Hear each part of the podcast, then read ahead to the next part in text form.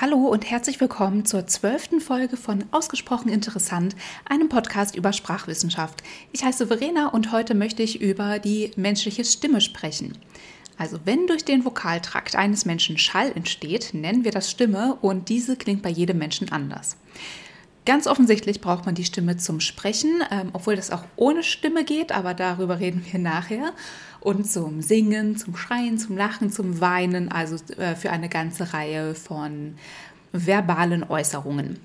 Die Stimme eines Menschen unterscheidet sich je nach seiner Stimmung, ähm, also Laune, und verändert sich im Laufe des Lebens. Außerdem lässt sich an der Stimme in vielen Fällen das biologische Geschlecht erkennen.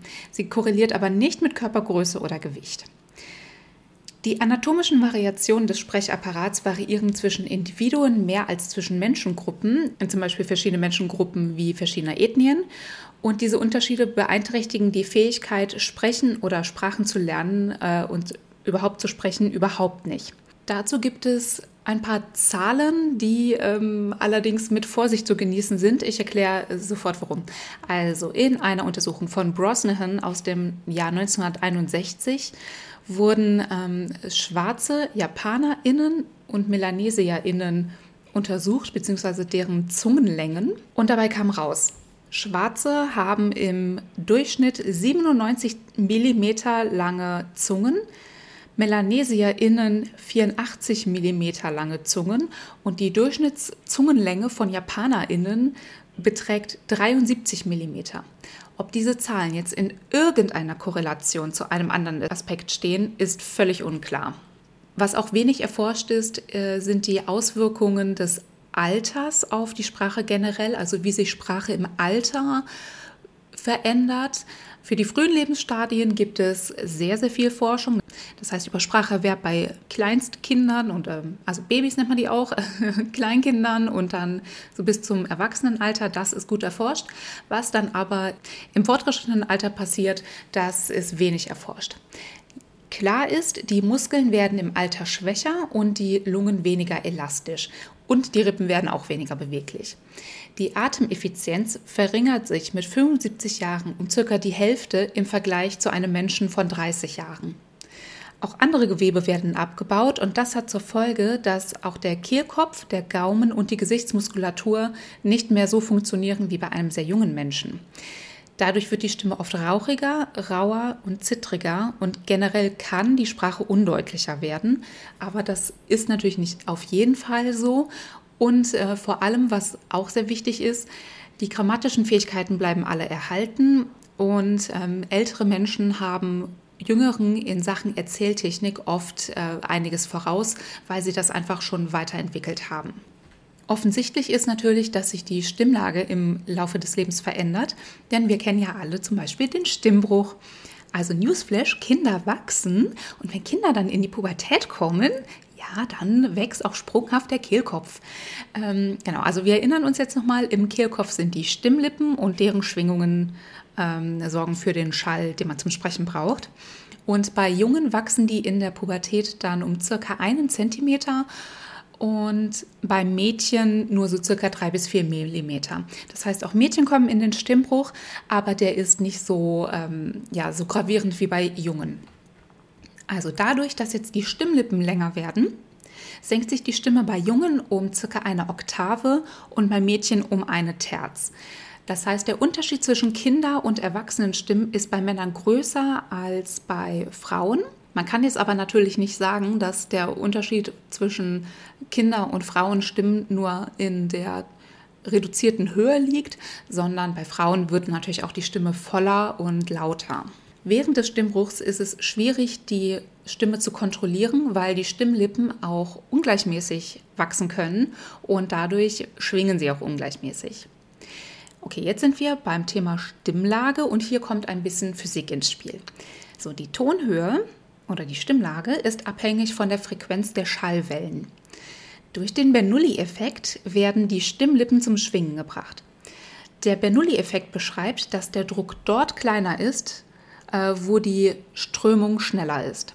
Das heißt, man kann sich das so vorstellen, wenn man zwei Papierbögen hat und zwischen diesen Papierbögen, also die sind ähm, gegenüber voneinander platziert und dazwischen wird Luft eingesogen dann werden die Bögen aneinander gedrückt. Und so wie die Bögen funktionieren, funktioniert das eben auch mit den Stimmlippen. Da ist es auch so, die ähm, Luft dazwischen, die wird eingesogen und die Stimmlippen, die nähern sich einander an. Und je nach der Frequenz, mit der die Stimmlippen dann schwingen, werden Stimmen in eine von sechs Kategorien eingeteilt, wobei drei davon äh, von Männern und drei von Frauen erreicht werden. Und ihr kennt diese Kategorien wahrscheinlich auch alle. Das sind bei Männern Bass, Bariton und Tenor und bei Frauen Alt, Mezzosopran und Sopran. Jede Stimmlage umfasst je circa zwei Oktaven. Es gibt aber auch Menschen, die können mehr erreichen bzw. mehr abdecken. Das macht sich vor allem dann beim Singen bemerkbar.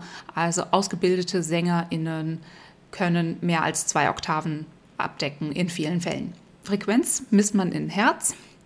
Und äh, mit einer Stimmlage vom Bass erreicht man Frequenzen von 82 bis 330 Hertz, von 98 bis 392 Hertz spricht man vom Bariton und ein Tenor erreicht zwischen 131 und 440 Hertz. Die Altstimme deckt die Frequenz zwischen 196 und 659 Hertz ab, Mezzosopran 196 bis 698 Hertz und Sopran 262 bis 880 Hertz. Wir sehen jetzt also, die Stimmlagen überschneiden sich auch teilweise. Und die Sprechstimme eines Menschen liegt übrigens typischerweise im Bereich der niedrigen Frequenzen der jeweiligen Stimmlage. Die höheren Bereiche sind also anderen Lautäußerungen vorbehalten. Ich selber spreche übrigens mit einer Frequenz um 240 Hertz und bin damit ein Mezzosopran. Wenn sich nun eine Person, die bei der Geburt dem weiblichen Geschlecht zugeordnet wurde, für die Maskulinisierung des Körpers im Rahmen einer körperlichen Geschlechtsangleichung entscheidet, wird sich auch die Stimmlage senken, äh, da das Testosteron einen männlichen Stimmbruch auslöst. Also der Kehlkopf inklusive der Stimmlippen wächst dann, ausgelöst durch das Testosteron und ähm, ja, dadurch dass die Stimmlippen wachsen, findet eben ein zweiter Stimmbruch statt. Ein zweiter, falls die Person schon den ersten durchgemacht hat. Andersrum funktioniert das leider nicht. Eine Person, die schon den männlichen Stimmbruch hinter sich hat, kann auch durch die Einnahme von Östrogenen die Stimmlippen nicht wieder verkürzen. Aber durch eine logopädische Behandlung kann man lernen, ähm, eine höhere Stimmlage zu nutzen. Denn wir haben ja eben gehört, die Sprechstimme liegt im unteren Bereich der erreichbaren Frequenzen. Da ist also noch viel Luft nach oben. Und wenn das nicht klappt, dann können Stimmlippen auch operativ gekürzt werden. Was auch bekannt ist, ist das Falsett oder die Falsettstimme. Das ist, wenn Männer eine Oktave höher als normal sprechen oder singen. Die Stimmlippen schwingen hierbei dann nur an den Rändern und nicht vollständig. Ähm, und das erreicht man dann, indem die Stellknorpel des Kehlkopfes zusammengedrückt werden und äh, die Stimmlippen mit sehr hoher Frequenz schwingen, aber eben nur an den Rändern. Das heißt, es gibt verschiedene Möglichkeiten, den Kehlkopf so zu kontrollieren, dass sich die Stimme verändert. Jetzt wollen wir noch mal kurz zurückgehen. Wie sieht denn der Kehlkopf aus? Also der Kehlkopf ähm, besteht im Wesentlichen aus fünf Knorpeln, die durch Membrangewebe verbunden sind und diese Knorpel, die sind auch alle sehr flexibel. Und das ist natürlich dann relevant, wenn man die Form verändern möchte. Also unten an der Luftröhre, da ist der Ringknorpel oder äh, Krikoid genannt. Darüber liegen die paarigen Schildknorpel, Thyroid genannt und die sind vorne miteinander verbunden. Das ist der Adamsapfel, den man beim Menschen auch am Hals sieht. Und diese paarigen Schildknorpel, die können gegen den Ringknorpel gekippt werden. Und noch darüber sitzen die paarigen Stellknorpel, Arytenoide. Die können verschoben und rotiert werden und die adduzieren und abduzieren die Stimmlippen. Die Stimmlippen wiederum, die sitzen am unteren Rand des äh, Thyroidwinkels und am vorderen Teil der Stellknorpel. Bei der normalen Sprechstimme, die wird auch Modalstimme genannt, ist es so, dass die Stimmlippen ähm, komplett auf gesamter Länge schwingen und es zu keinem Rauschen kommt. Dann gibt es die Hauchstimme, darüber habe ich auch schon mal in einer anderen Folge kurz gesprochen. Da rauscht es ein wenig und die Stimmlippen sind mäßig gespannt. Ähm, die Glottis, die Glottis ist die Stimmritze, also der Zwischenraum zwischen den Stimmlippen schließt sich nicht ganz. Ja, und das ist dann dieses hier. Ja, ich komme mir unglaublich bescheuert vor. Als nächstes gibt es die Knarrstimme, die haben wir auch schon mal ganz kurz besprochen. Das ist eine tiefe Stimme ohne Rauschen und die Stimmlippen sind dabei vorne leicht geöffnet und die Stimmlippenschwingung ist unregelmäßig. Dadurch kommt dieses zustande. Das ist in den USA, wie ich das schon mal erzählt habe, bei Frauen ähm, jüngeren Alters sehr weit verbreitet. Das kommt aber auch in anderen Kontexten mal zum Einsatz. Dann gibt es die raue Stimme, das kann ich jetzt leider nicht so gut nachmachen. Da sind die Stimmlippen stark gespannt und die Glottis ist leicht geöffnet. Die Flüsterstimme, das kennt auch wirklich jeder, ähm, da, die wird dadurch gekennzeichnet, dass ein sehr starkes Rauschen entsteht, ohne Stimmgebung. Und wenn man sich die Stellknorpel dann so anguckt, dann sieht man, da entsteht ein Dreieck. Das wird dann auch Flüsterdreieck genannt.